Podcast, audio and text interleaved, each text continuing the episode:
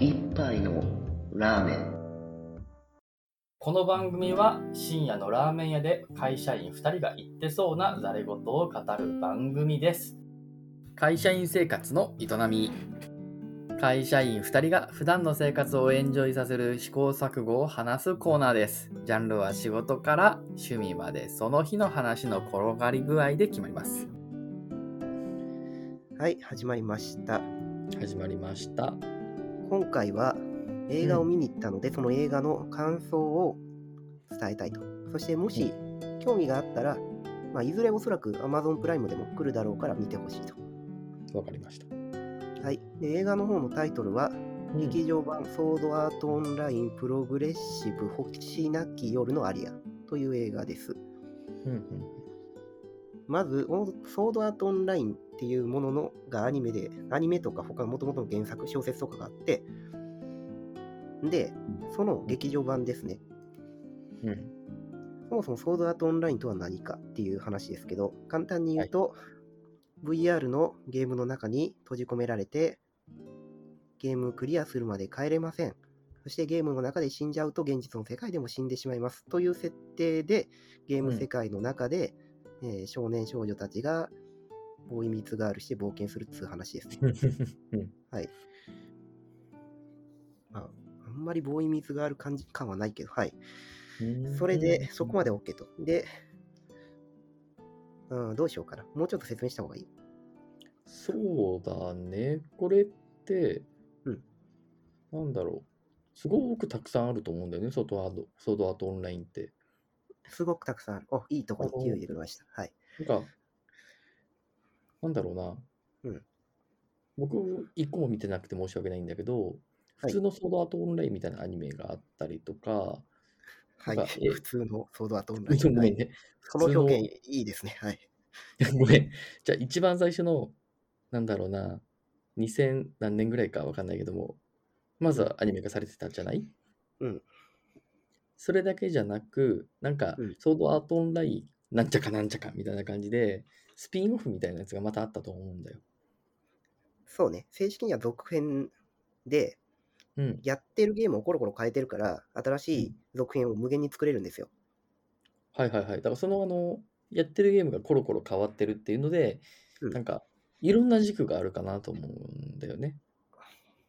そうね。だけど心配しなくていいよと。うんなぜならば、今回の劇場版は、一番初めのゲームの話だから。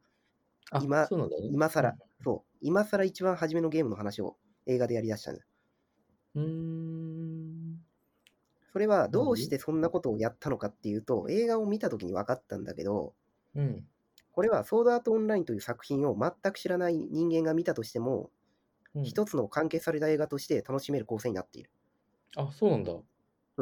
だから、もし Amazon プライムで来た時に、ソードアートオンライン見たことない人でも、これを見ると、普通のその VRMMO アニメとして楽しむことができます。うーん。ね、ガンダムとかとは違うでしょ。ガンダムっていうか最近の作品とはだいぶ違うと思う。あの、大体最近の作品って既存ありきでもう、はい、うん劇場版はまずアニメ全部見てから来てねとか、あとは劇場版は総集編やるから、まずそっちの総集編を消化してから新作見てねが多いじゃない。最近。うん。うん。あれ腹立つよね。ちょっとね、コンテクストめっちゃ求めてくるなって気がするよね。うん。これは全くそうではない。すごい初心者フレンドリーな映画。うんうん。で、しかも、う私の感想、感覚的には完成度割と高いなと思った。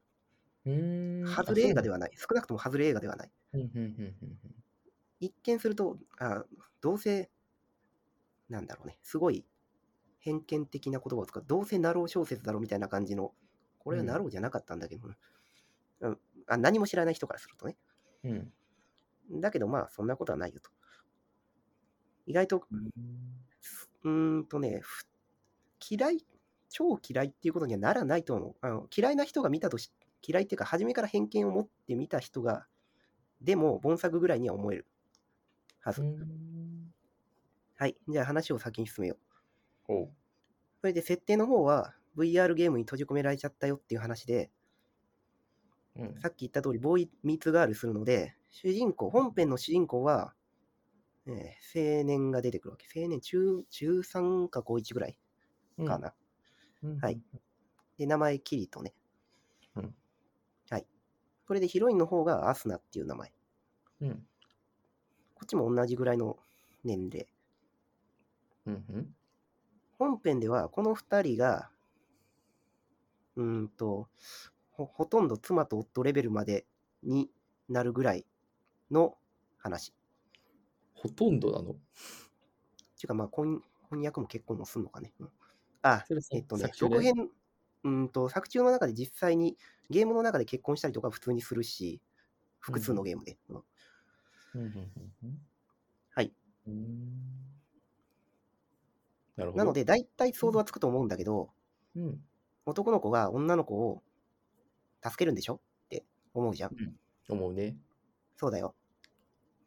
なんだそりゃ。そういうアニメだよ、これ。全然期待を裏切らないタイプなんだ、全く期待を裏切らない。それで、公開されてた、えー CM、うん劇場版の CM 見たんだよ。そうすると、うん今回は、その2人のメインキャラクターに追加して新キャラが出てくる。あ、リバイバルじゃないんだ。こ違うの作品は。違うの。だからそこが面白いところなの。あ、そういう作品はなかなかないなと思って。で、CM を見てもらったら覚えてるとは思うんだけど、釜を、なんか大釜を持った子がいたでしょ？うん、いたいた。あれが新キャラで、ミットっていう名前のキャラクターだね。うん、うん、うん、それでこのキャラクターは、ヒロインのアスナと親友みたいな感じ、関係性としては。現実の世界でね。うん。それで、えーっと、初めはこのミトと一緒に、アスナが VR のゲームの中で旅していくという話ですね。それで CM の中でも、ちらっと最後のセリフで気づいたかもしれないけど、なんかもう達成できないかもしれないねみたいなことをちらっと言うじゃない？うん。ということは、映画の中でどういうことが起こると思う？えっ、と、死にキャラ。そいつの友達が死ぬ。って思うやん。うん。いや、私もすごいそれ思って、はっけ、またそのパターンかいって思ったのよ。だけど、まあ、とりあえず、バトルシーンとかもなんか劇場版、ソードアートオンライン綺麗だし、うん。まあ、アベンジャーズ感覚でいっか、みたいな感じで言ったのよ。うん。そしたら見事に裏切られたね。うーん。てか面白かったネネタバレ的に重要なところ？えっ、と、今から完全にネタバレめちゃくちゃ重要なところで。うん。はい。だけどまあ、言っても、そんなに被害はないかな。はい。じゃあ、でとりあえず、はい聞いてる人は、ここでネタバレ、うん、されたくない人はここで切ってくださいと。はい。ネタバレ気にする人は一旦ここで、えー一時停止して、映画を見てから続きを見てくだ、うん聞いてください。あほとんどその必要はないけど、もうほとんどこの映画上映終了かかってるもん。あ、そうなんだ。うん。だから見れる映画館の方が多分少ないんじゃないかな、もうーん。う。で、話を戻しましょう、じゃあ。ネタバレね。ここからネタバレ。うんはい。うんじゃあ何が起こったか想像できます？もうこれ全く当てられなかったよ。このキャラが何をしでかしたかっていう。うーん。何？あのね、だからヒントは、だから本編では出てこないのよ。だから新キャラ言うだからね。だけど、うん設定では大親友って設定なのよ。ヒロインと。うんうん。もう何が起こるんやろうね。デスゲーム、本編 VR ので。方に関わってきちゃったらいけないから、そうだね。いや、こいつだけクリアしちゃうとか、ログアウトしてもらわな困るやろ。うーん、そうはならない。じゃあ答えを先に言うとですね、最初からいなかった。違う違う。これね、話的にはカイジとかに近いかもしんない。なんか初めの方は味方のふりするくせに、自分が死にそうになったら裏切るキャラやね、こいつ。ああ、そうなの？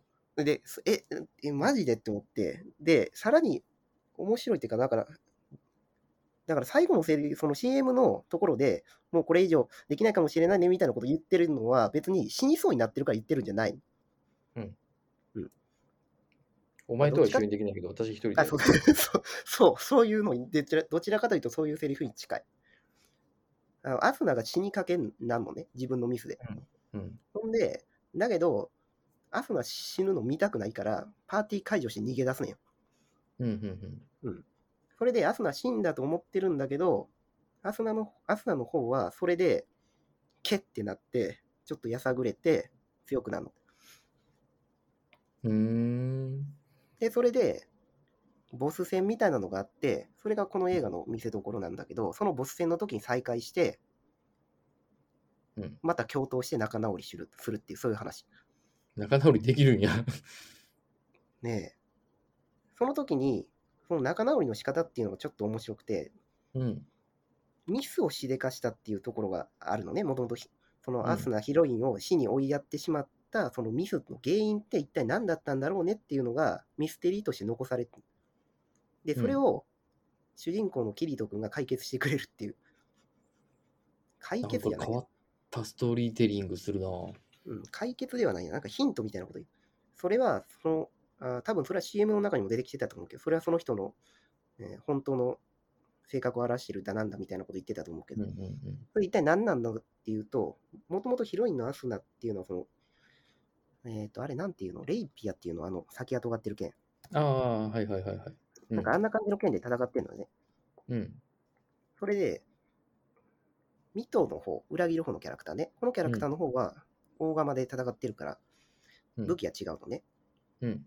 それで、ミスをしでかした原因っていうのは、レアアイテムをドロップするキャラクターを追いかけちゃったのね、ミトの方。うん。で、目離した隙にアスナが襲われると。うん。だけど、そのドロップアイテムは何だったのかっていう話で、うん。で、ちゃんとそれを回収、伏線を回収してくれて、最後のバトルの時に、そのレアなレイピアを持ってきてくれるのよ。うん。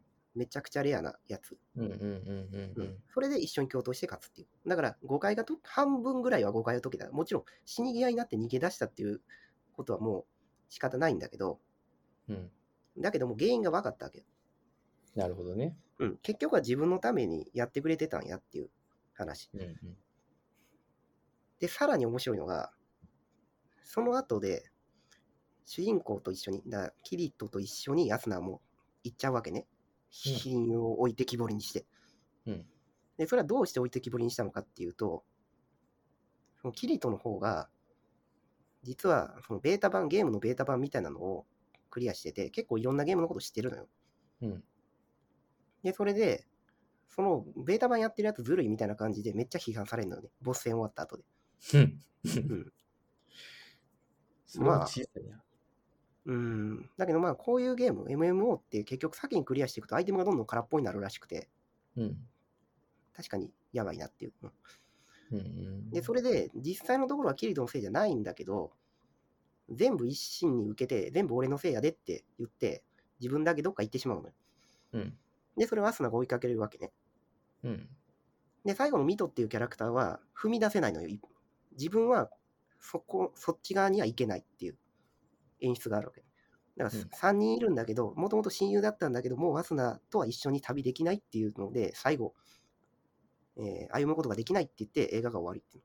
で、それで親友との決別、今のアスナが出来上がりましたっていう、その今のアスナにつながるまでの物語物語になってるって。あ、すごいって思って。確かに筋は通ってるし、なんか悪くないなと思って。悪くはないんだけど、まあ、あの、なんだろうな。なんかちょっとうがったこと言っちゃうけど、うんその映画を作る意味はあったんだろうかって思っちゃう。これ？うん。これは、ソードアートオンラインの新参者を呼び寄せるためじゃないの？じゃあ、これからものすごい展開していくつもりなのかな？あ、そうだよ。あ、そうなんだ。だって、この映画見た後で続編の映画ができるっていう CM 売ってたから。じゃあ、なるほどね。あの、メタバースのこの時代にやっていくぜ、あそうみたいな。うーん、まあ、それも、いや、でもこの企画自体は結構古古いというか、もともとあったっぽかったから。なるほどね。だけど、まあ、偶然そうね。でね、結構、そのさっきのメタバースの話で言うと、その VR にログインするときの UI とかが結構凝ってて、凝ってるっていうか、なんか、ぽいのよ。うーん。だから好きっていう。これは、ソードアートオンラインの映画、1個前のソードアートオンラインの、そのオーディナルスケールっていう映画でもそうだったあっちは AR のその監修みたいな人がいたんだけど、ちゃんと。技術者みたいな。うん。こっちの映画でもそれがいるかどうかは知らんけど。っていう感じで、悪くない。悪くうん。ない。うんうんなので、ソードアートオンラインが仮に嫌いだったとしても、1回ぐらいはまあ、見ても損はないかなっていう気がする。うんなるほどね。うんまあ、どうしようかな。ちょっとプライム出てきたら見ようかな。ドットハックとは違うと思うね。うーん、その話は危険だな。はい、やめようやめよう。じゃあ、この辺で、はい、おしまいです。はい、ありがとうございました。ありがとうございました。